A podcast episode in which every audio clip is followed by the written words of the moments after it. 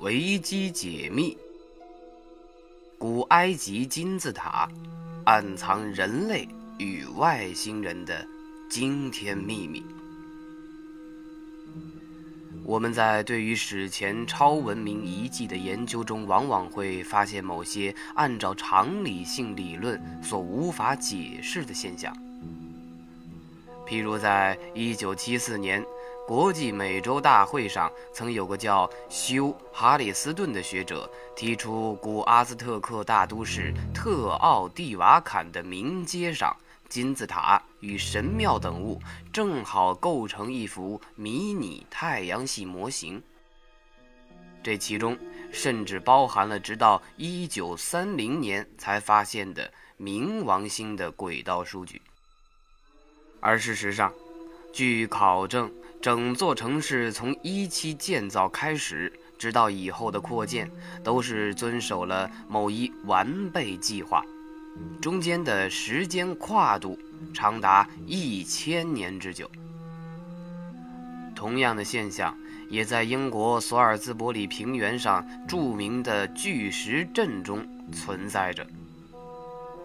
根据地层发掘和分析以及碳十四的测定，古物学家认为。其是在公元前两千八百年左右到公元前一千四百年左右这段长达一千四百年的时间里，至少分三个阶段建设完成的。埃及金字塔谜案重重，究其原因，用外星人或失落文明来解释，相信这也是虽无奈，但却能够解释所有谜团的答案。那么，史前超文明的真谛又何在呢？埃及金字塔之谜是人类历史上最大的谜，它的神奇远远超过了人类的想象。在埃及，共计大约一百一十座大小金字塔中，最著名的就是吉萨高地的三大金字塔，其中。胡夫金字塔又是埃及最大的金字塔，这座金字塔占地十三点一英亩，由至少重二点五吨的近两百六十万块巨石建造，共重六百二十五万多吨。是何人建造了如此恢宏的工程，一直众说纷纭。至今，主要有以下四种解释。猜测一：百万奴隶血汗的结晶。猜测二：混凝土浇灌的结果。猜测三：失落文明的遗产。猜测四：地外文明的杰作。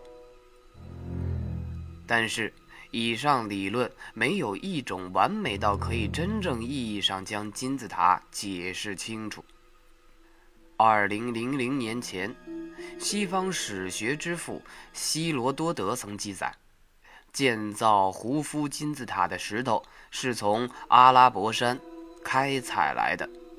在建造胡夫金字塔的时候，胡夫强迫所有的埃及人为他做工，他们被分成十万人的大群来工作，每一大群人要劳动三个月。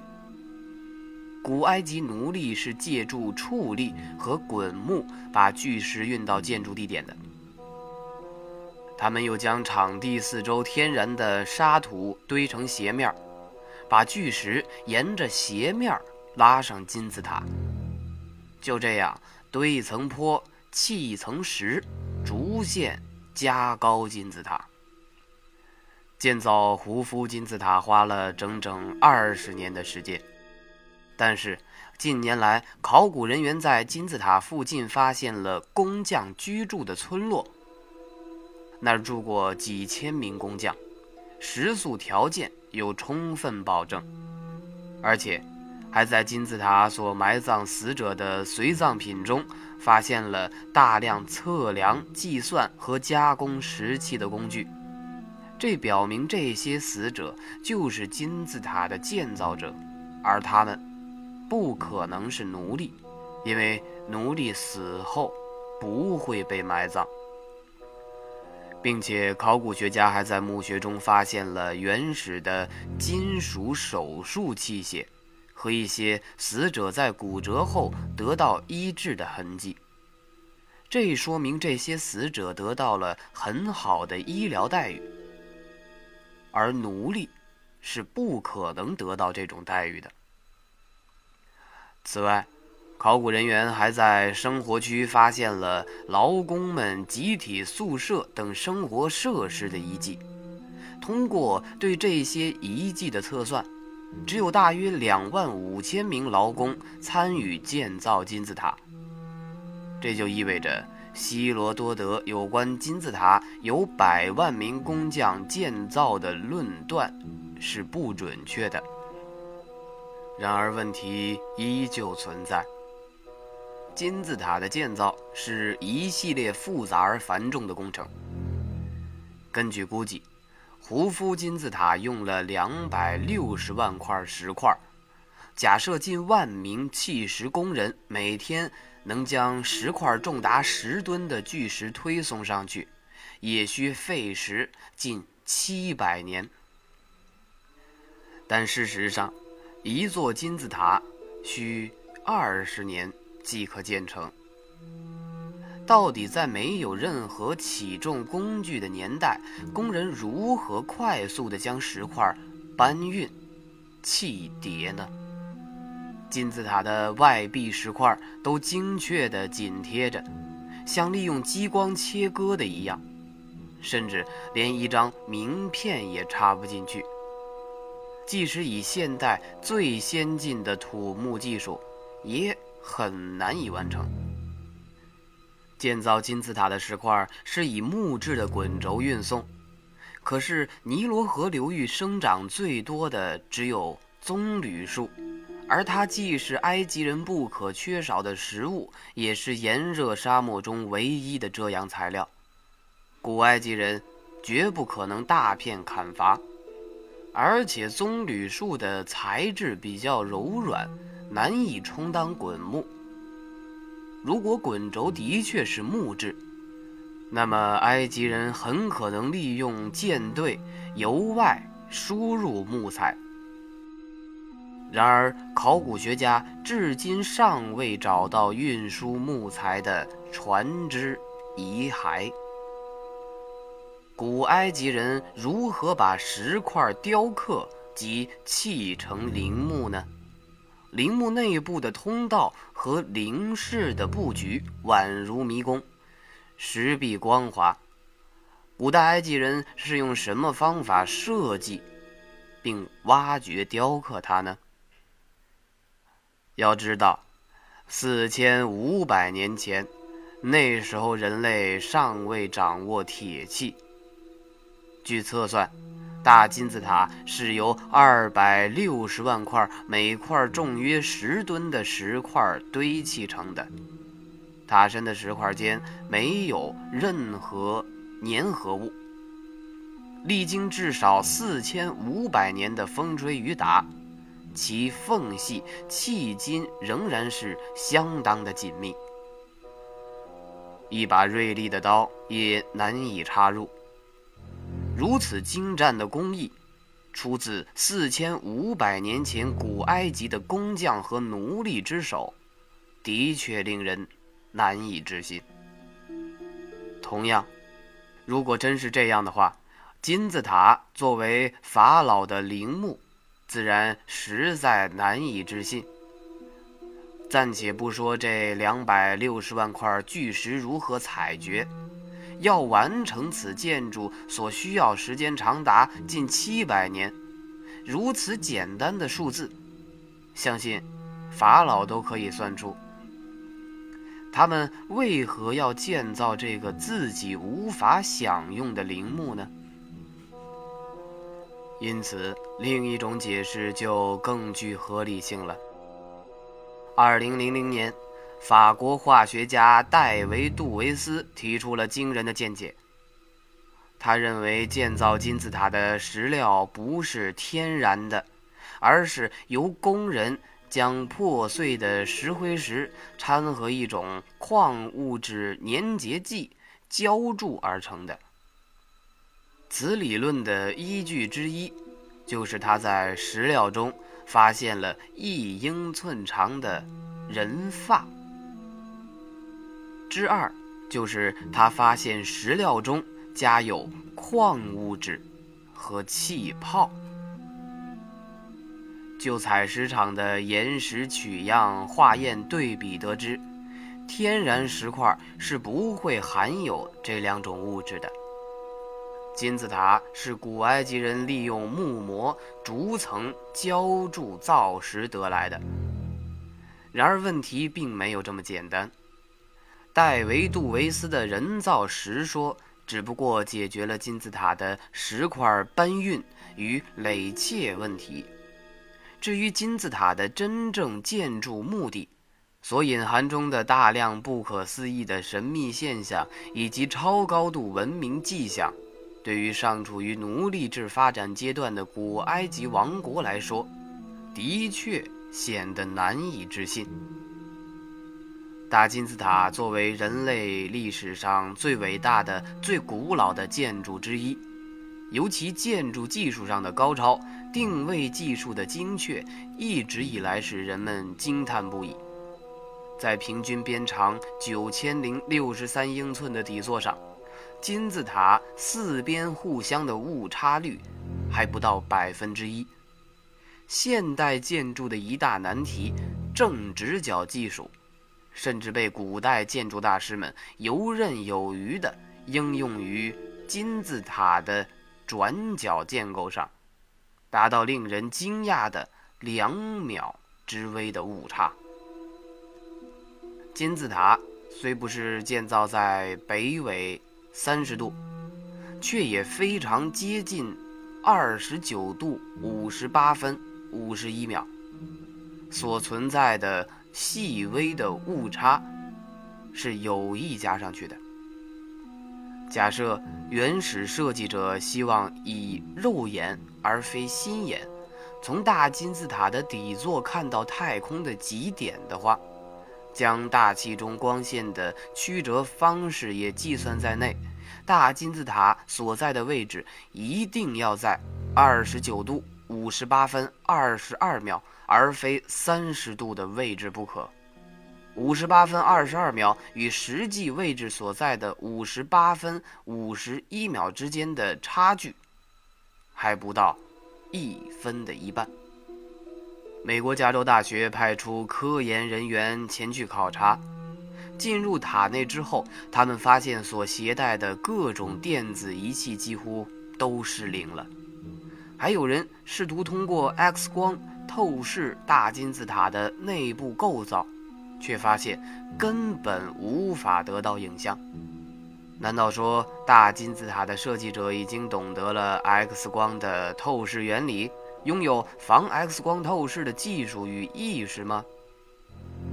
在胡夫金字塔中，内部结构极为复杂和神奇，并且装饰以雕刻、绘画等等等等。由于墓室和甬道里十分黑暗，这些精致的艺术作品需要光亮才可能进行，应该是在利用火炬照明或者在油灯前提下才能完成。当时如果真的是使用火炬或油灯，那必然会留下一些用火的痕迹啊。可是现代科学家对墓室和甬道里积存了五千多年之久的灰尘进行了全面仔细的科学化验和分析，结果证明，灰尘里没有任何黑烟和烟油的微粒。没有发现一丝一毫使用过火炬或油灯的痕迹，由此可见，艺术家在胡夫金字塔地下墓室和甬道里雕刻、绘制壁画时，根本不是使用火炬或者油灯来照明的，而很可能是利用某种特殊的蓄电池或者其他能够发光的电器装置。距今五千多年前的古埃及人，难道已经掌握类似于现代电灯的技术了吗？二十世纪四十年代，法国人布菲尔发现，在金字塔形的构造物内产生着一种无形的特殊的能量，称之为金字塔能。这种无形的特殊能量能使塔内的动物尸体变成木乃伊，食物不易腐烂，刀片保持锋利，鲜花能常开不谢，等等等等。天狼星是一颗不寻常的星星，它具有双重星球系统的身份。天狼星 A 便是我们看到的部分。另外还有天狼星 B，围绕在天狼星 A 的周围，但因体积小，无法用肉眼看到。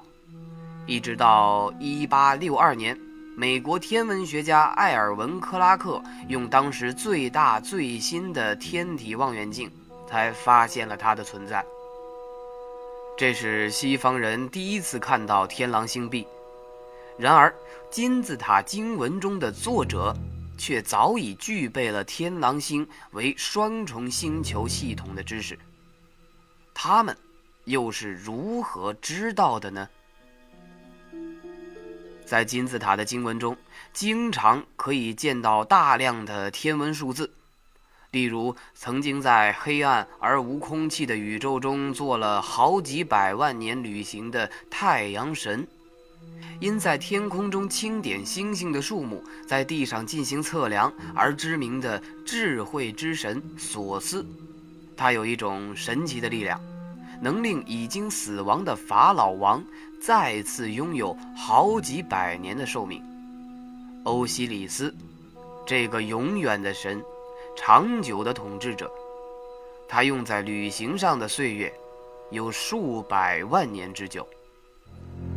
此外，在经文中多次出现了好几百万年的岁月，以及一百万年的百万年之类的令人费解的说法，这让人感到，在古埃及已经有人隐隐地触动了时间的长远而巨大的存在性了。由此可以推论，金字塔经文的撰写者。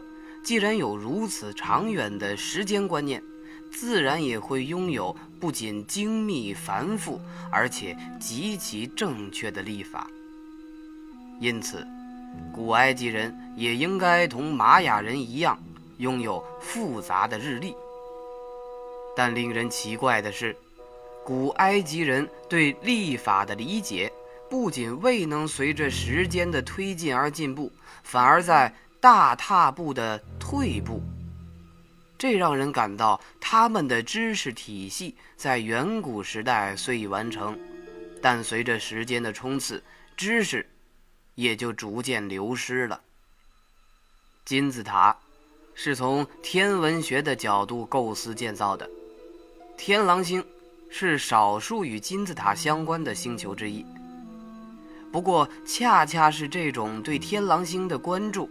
倒使人感到相当的奇怪，因为人们要从孟菲斯城观察天狼星时，只有在尼罗河泛滥初始、贴近地平线的茫茫晨曦之中，才能看到它。在埃及有一本内容详细的历书，公元前四百二十一年，这本历书以天狼星升起为准。它采用了一种称为“天狼星周期历法”的概念。